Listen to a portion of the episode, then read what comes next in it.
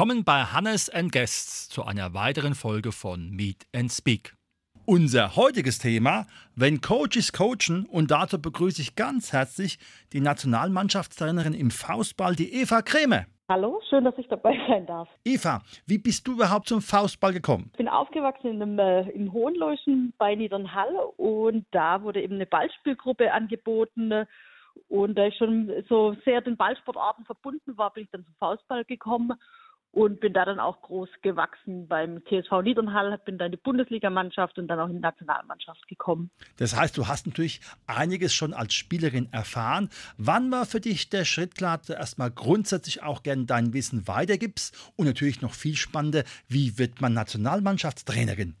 Ja, damals war bei mir der Schritt im Prinzip von der aktiven Karriere in der Nationalmannschaft direkt ins Traineramt. Also ich habe bis 2014 selbst Nationalmannschaft gespielt und dann war so der Zeitpunkt gekommen, wo so sowohl beruflich bei mir sich einiges verändert hat und der Faustball jetzt auch nicht mehr ganz so im Fokus stand, beziehungsweise ich dann vielleicht auch nicht mehr jetzt in diesem Hall gewohnt und trainiert habe. Und dann hat mich die damalige Bundestrainerin Silke Eber angesprochen, ob ich nicht mit ihr zusammen da als Co-Trainerin agieren würde. Und seit 2015 bin ich dann bei der Nationalmannschaft als Co-Trainerin mit dabei gewesen. Mhm. Jetzt hört man ja durchaus raus, Co-Trainerin, das heißt also, du hast erst da deine Meriten verdienen müssen, wie man so schön sagt. Gibt es da auch sowas wie in anderen Verbänden, dass ihr Trainerscheine machen müsst? Ja, also das ähm, haben wir auch. Wir haben sowohl einen C- als auch B-Trainer. Und dann ist es auch so, dass es eine DFBL, mittlerweile Faustball Deutschland, vom Verband eben eine Lizenz noch zu erwerben gibt. Und was lernt man da so alles? Mein, über das Thema Faustball, wie man einen Ball schlägt, ist es eigentlich gleich kein Thema, weil du Spielerin bist. Aber was war noch so das Besondere in deiner Ausbildung, auch in Bezug auf deine jetzige Karriere bzw. auf deine jetzige Stellung in der Nationalmannschaft? Ja, letztendlich ähm, unterscheidet sich jetzt die Ausbildung jetzt ob Vereinstrainer oder ob das jetzt ähm, Nationaltrainer ist. Insofern bei der Ausbildung selbst nicht. Es kommen da auch jetzt wie in anderen Sportarten auch dann so allgemein trainingswissenschaftliche Grundsätze, Bewegungsanalyse mit dazu. Und ansonsten ist es so, dass als Nationaltrainer sind wir auch immer wieder in der Fortbildung dann mit eingebunden, wo wir unser Wissen, unser Handeln dann auch so ein bisschen weitergeben an andere Trainer und einfach unsere Erfahrungen dann da auch mit einfließen lassen. Es ist ja nun kein Vollzeitjob, was vielleicht auch irgendwo ganz mhm. toll ist. Das heißt, du musst auch noch dein Geld woanders verdienen. Wie bekommt man das zeitlich dann unter einen Hut? Weil Deutschland ist ja dann doch nicht gerade das kleinste Land und du musst ja immer die besten Spielerinnen finden für ein Turnier. Ja, also es ist so, dass wir äh, immer Lehrgänge haben. Die finden dann meistens so von Donnerstag bis Sonntag, Freitag bis Sonntag übers Wochenende statt. Und äh, die Wettkämpfe sind natürlich vorgegeben von den Terminen her. Und ich habe insofern das Glück, dass ich Lehrerin bin und jetzt von der Schule dann jeweils freigestellt werde, wenn das auf Unterrichtszeiten fällt. Und wenn ich selbst so ein bisschen noch steuern kann, dann versuche ich natürlich schon, dass ich Ferienzeiten erwische oder dass ich dann ja Stunden einfach vorhole oder anderweitig verlege. Mhm.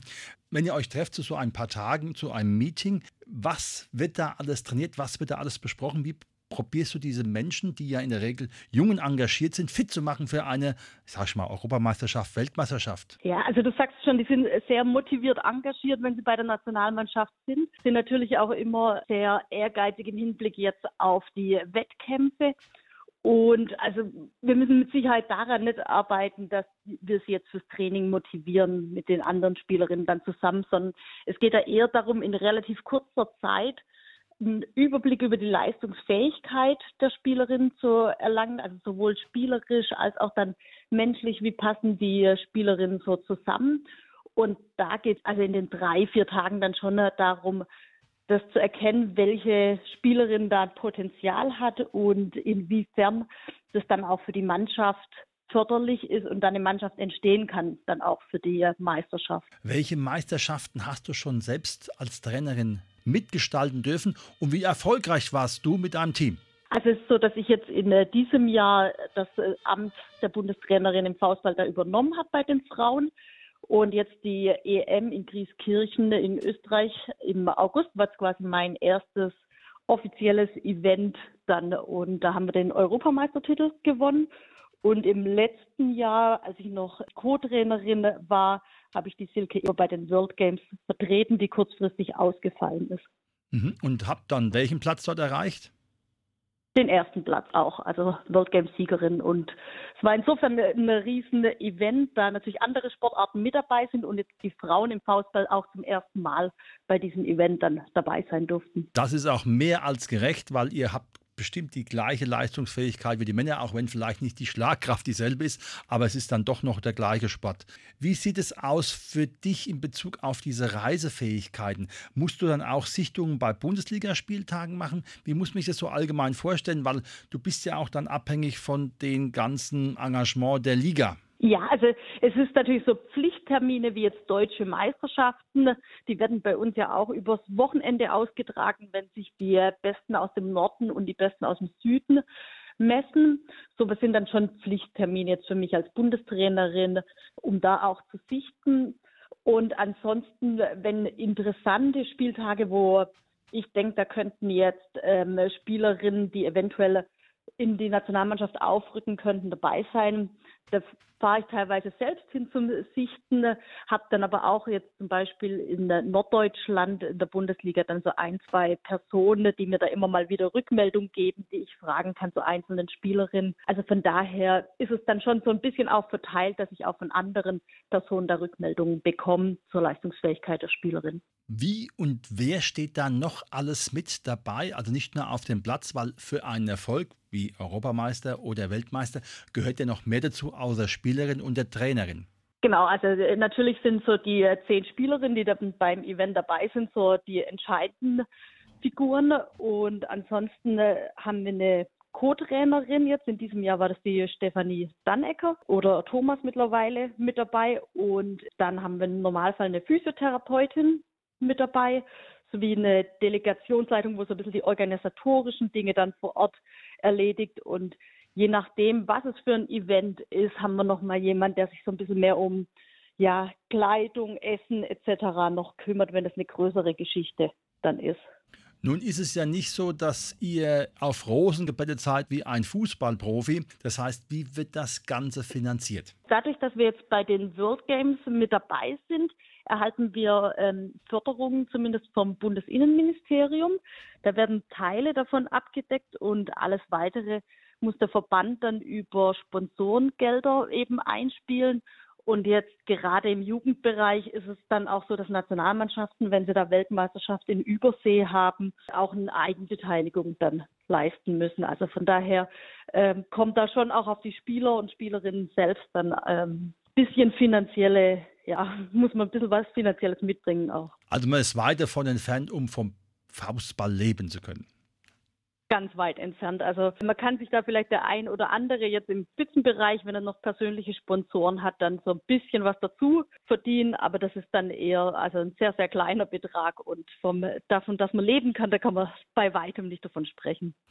Würdest du sagen, dass es trotzdem ein Vorteil ist, dass du diese Sache mehr oder minder ehrenamtlich erledigst neben deinem Hauptberuf, weil es dann auch ein bisschen weniger Druck ist? Oder wäre es einfach doch schöner, wenn man das anders wertschätzen könnte? Ja, also ich äh, tue mir immer schwer, über Geld so diese Wertschätzung äh, zu messen. Das, glaube ich, ist nämlich so äh, irgendwie die falsche Einstellung dann auch dazu. Es ist natürlich schon so, dass es ein hohes Maß an Eigenverantwortung oder auch so Disziplin dann erfordert, dass man die Zeit entsprechend aufbringt.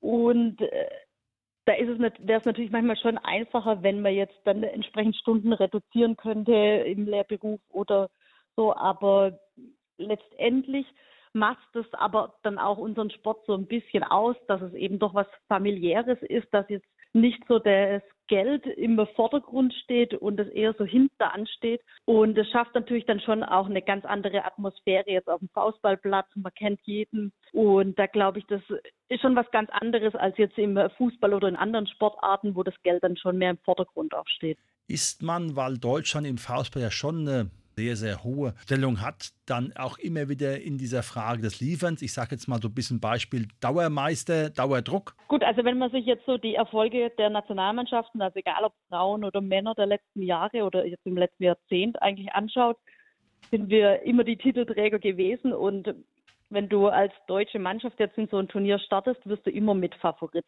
sein. Man muss aber schon auch sagen, dass wir jetzt auch so die letzten Jahre sehr eine, einfach eine sehr erfolgreiche Generation an Spielerinnen hatten und das ist schon was, wo wir uns glücklich schätzen, dass es so war. Das war davor nicht immer der Fall. Also ich kann mich als meine Zeit als Spielerin noch erinnern und ähm, wenn da gehst du nicht als Hauptfavorit dann rein und äh, solche Zeiten werden bei uns mit Sicherheit auch wieder kommen. Aber solange wir in irgendeiner Form da mitspielen können, wollen wir natürlich auch um den Titel kämpfen und sind uns dieser Favoritenrolle in einerseits natürlich bewusst, andererseits ist es jetzt auch so, dass es jetzt kein Ding ist, was auf Dauer so sein wird. Irgendwann wird auch wieder eine andere Nation oben stehen. Mhm. Wie gehst du mit dieser Sache um, wenn es mal nicht so gut im Spiel läuft? Welche Möglichkeiten hat da eine Trainerin in dieser durchaus sehr schnellen Sportart noch etwas umzuswitchen und die Spielerin auch dahin zu bringen, dass dann das Ergebnis auch am Ende stimmt? Ja, also wir haben so im Faustball ja so die Möglichkeit als Trainer und Co-Trainer, dass wir direkt neben den Spielerinnen auch am Spielfeldrand stehen und uns auch rund um das Spielfeld bewegen dürfen auf der Seite von unserer Mannschaft, sodass wir schon den einzelnen Spielerinnen auch während des Spiels direkt Rückmeldung geben können und jetzt so während des Spiels eben ein Timeout dann noch nehmen, sodass man mal alle Spielerinnen zusammen hat, wieder neue Anweisungen geben kann das sind so die Möglichkeiten, die wir jetzt direkt dann am Spielfeld auch haben und während des Spiels. Was wünschst du dir für diese faszinierende Sportart? Also ich wünsche mir einfach, dass wir ein bisschen mehr Anerkennung so bekommen, dass wir vielleicht auch hier und da mal wieder häufiger in den Medien vertreten sind, sodass eben einfach auch nach außen sichtbar wird, wie vielfältig der Sport in Deutschland insgesamt ist und es nicht nur Fußball und noch zwei, drei andere Sportarten gibt und sich darauf fokussiert, sondern dass man eben auch so einfach die Vielfalt des Sports sieht und dann auch erkennt, wie attraktiv Faustball ist, was es für ein athletischer Sport ist, was es für ein toller Sport ist und dass wir dadurch einfach so ein bisschen mehr Aufmerksamkeit in der Bevölkerung auch bekommen. Sehr schön, ein wunderbares Plädoyer. Und wenn sich jetzt jemand informieren möchte auf Social Media, wie und in welcher Form kann er da zu Faustball einen Zugang bekommen? Also am besten auf faustball.de beim Faustballverband vorbeischauen und ansonsten äh, einfach in der Nähe am besten Verein äh, mal Ausschau halten, ob da jemand Faustball anbietet, vielleicht sich auch an irgendeinen Faustball dann auf der Verbandseite wenden und nachfragen, ob es da in der Nähe nicht irgendeinen Verein gibt, dass man einfach mal vorbeischaut, ausprobiert, anschaut und dann ganz viel Spaß dabei hat. Sehr schön. Das war heute unser Thema. Wenn Coaches coachen, die Nationalmannschaftstrainerin im Faustball, die Eva Krämer, hat uns hier wunderbar Auskunft gegeben und natürlich auch für diese Sportart geworben. Herzlichen Dank, Eva, und natürlich weiterhin viel Erfolg bei dieser Sache, die ja ganz, ganz wichtig ist, weil du leitest ja die Nationalmannschaft. Vielen Dank dir.